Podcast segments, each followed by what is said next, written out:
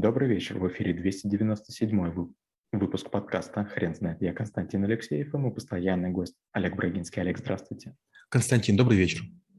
Хрен знает, что такое теория информации, но мы попробуем разобраться. Олег, расскажите, пожалуйста, что это за теория?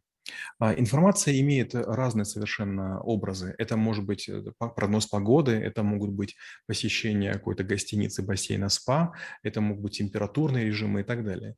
И о чем говорит теория информации? О том, что разные способы информации, они могут быть согласованы, применимы, передаваемы, и много есть задач, которые теория решает. Например, я вам говорю что-то, и возникает проблема коммуникации. Я имел в виду одно, вы поняли другое. В чем проблема? В том, что мы имеем контекстно-зависимый язык. Или я вам говорю, и вдруг какой-то поезд проезжает. Что происходит? Возможно, вы меня частично не слышите. Получается, мы должны учитывать уровни сигнал-шум, мы должны понимать, в какой среде мы работаем, мы должны заботиться о том, чтобы информация воспринималась так, как она передавалась, и окружающая среда не оказывалась оказывал на нее существенного влияния. То есть мы должны митигировать любые проблемы, которые возникают вокруг нас.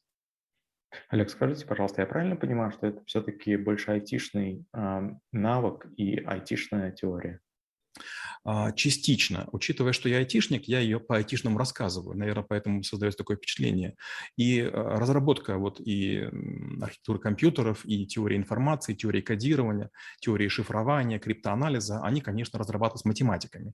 А, поэтому, скорее, все-таки такая история математическая. Другое дело, что информация очень часто бывает в том числе и лингвистическая. То есть, с одной стороны, мы имеем дело с машинными сигналами, вкл, выкл или уровень какого-то там радиации, температуры, напряжения, а с другой стороны общение людей. И если помните, первые системы передачи информации, они были основаны на кодировании. Допустим, та же азбука Морзе, которую я обожаю. То есть вы выстукивали какие-то свои вот ключом, выстукивали какие-то звуки, и другой мог преобразовать через словарь.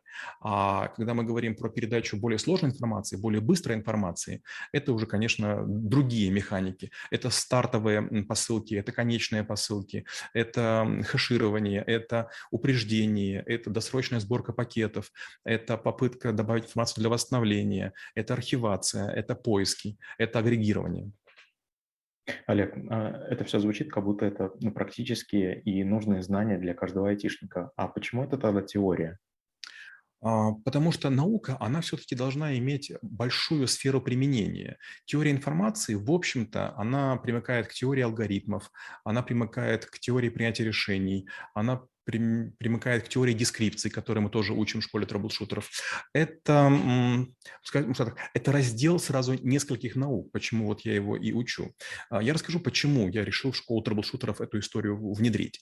У меня был такой период, когда я делал хакерский редактор, HEAD, и там было несколько задач, которые я решал именно с помощью теории информации. Например, мы пишем некое очень сложное уравнение, а я прямо в тексте позволял делать вычисления. Вы можете написать любую формулу, ставите знак равно, и я вам даю вычисления или в бинарном виде, в шестеричном, в десятиричном, ну, то есть те системы, которые у меня были. И у меня возникла сложность, связанная с тем, что люди могли же, в моем редакторе была бесконечная длина строки. Они могли использовать квадратные скобки, треугольные скобки, круглые скобки.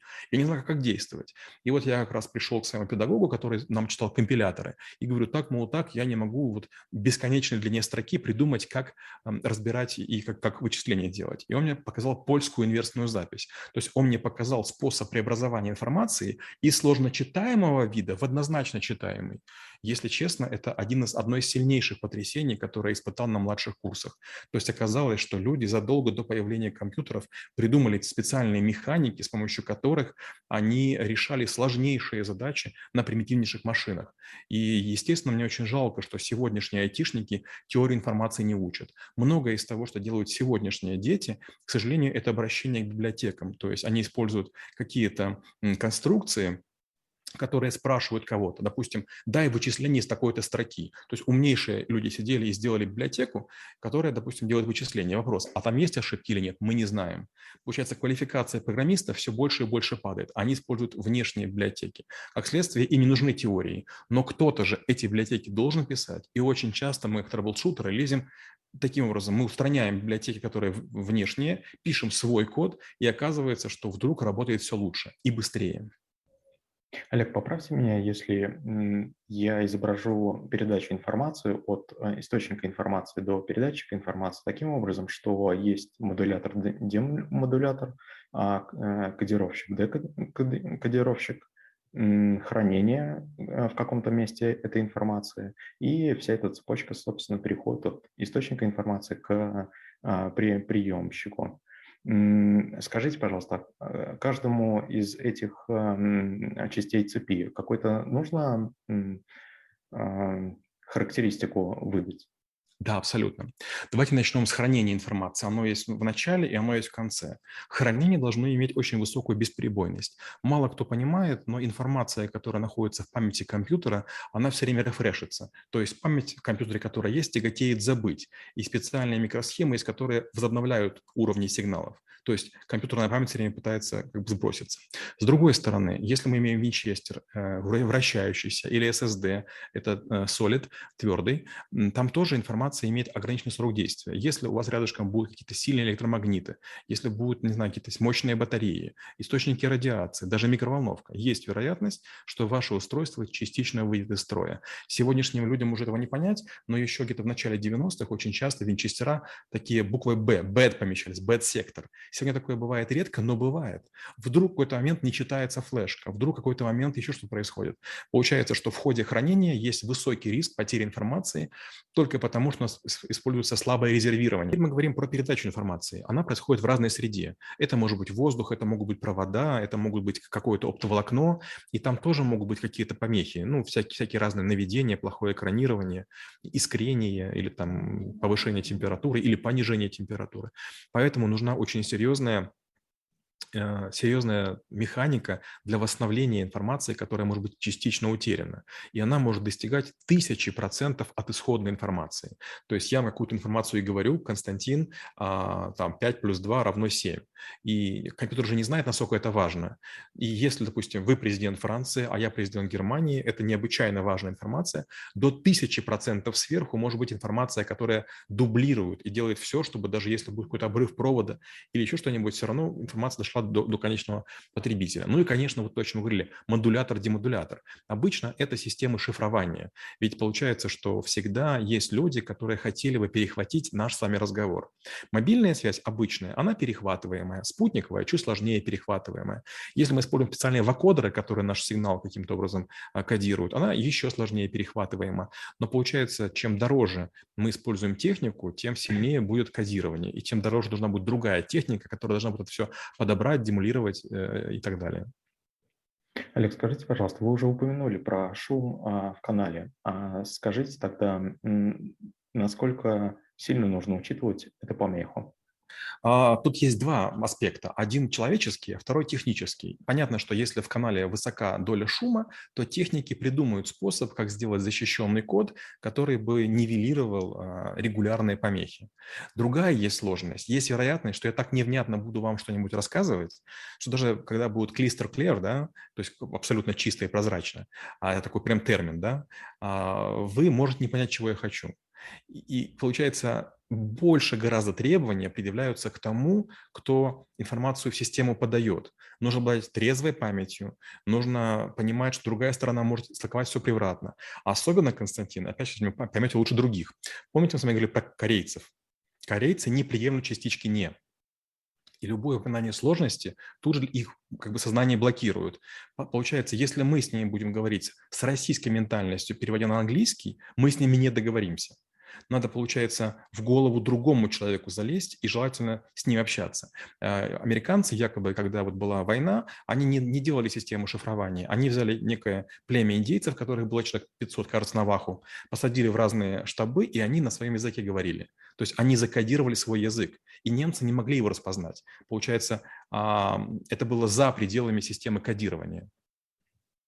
Да, Олег, а, информация по поводу частицы «не» с корейцами – это, к сожалению, запоздалая информация. Я очень много «не» там говорил. Олег, а, а вы не могли бы, пожалуйста, широкими мазками описать методологию общения и передачи информации среди человек-человек, машина-машина, человек-машина, машина-человек? Ну, во-первых, вы охватили все случаи, да, поэтому дополнить нечего. Единственное, что сегодня уже есть усложнение, то есть человек, машина, машина, человек, машина, человек. То есть раньше мы считали, что общаются два человека, допустим, Константин и Олег. Сегодня это не так. Я обращаюсь к серверу Zoom, вы обращаетесь к серверу Zoom, то есть человек, машина, человек. То есть у нас а, несколько каналов передачи данных. Первое – это до моего роутера, второй – до вашего роутера, дальше от вашего роутера до Zoom, от моего роутера до Zoom, ну и так далее. Получается, сегодня среды более сложные. Но с другой стороны, и алгоритмы шифрования, алгоритмы восстановления данных уже очень крутые. Когда говорят люди, очень важна одинаковость восприятия информации. Большой, дорогой, красивый – это такие очень а, нечувствительные, не, не, не, не диджитальные э, истории. Вот машина с машиной так не разговаривает. Она не говорит дорогой, она говорит 800. Она не говорит красивый, она говорит, там, допустим, там 15. Получается, что самое главное, а, что нужно использовать при общении в средах которая поддерживает теорию информации, это максимальное квантование. То есть необходимо говорить на языке, при котором будут понятны шкалы, будут понятны параметры, будут понятны диапазоны и будет понятна вот критериальность. Большинство людей так не могут, не могут говорить. Когда мы с вами говорим о яблоке, я вспоминаю, допустим, там Антоновку, большую, спелую Антоновку. А вы вспоминаете слава победителя. У меня яблоко белое, у вас красное. У меня с листиком, у вас червивое. У меня упало, и там есть такая темная точка, а у вас, наоборот, такое на ветке блестящее, там солнышко на нем видно. Получается, что вроде бы мы говорим об одном предмете, но вы любите, допустим, куриные ножки, если мы говорим про курицу, а я люблю, допустим, шейку. Допустим, я считаю самым вкусным мясом, не знаю, там, креветки, а вы считаете лобстеров. Получается, что нам необходимо э, при общении вот в, по теории информации опускаться до минимальных неагрегируемых терминов. То есть нужно говорить не абстрактно, а очень предметно. Олег, скажите, пожалуйста, какое место математика занимает в теории информации?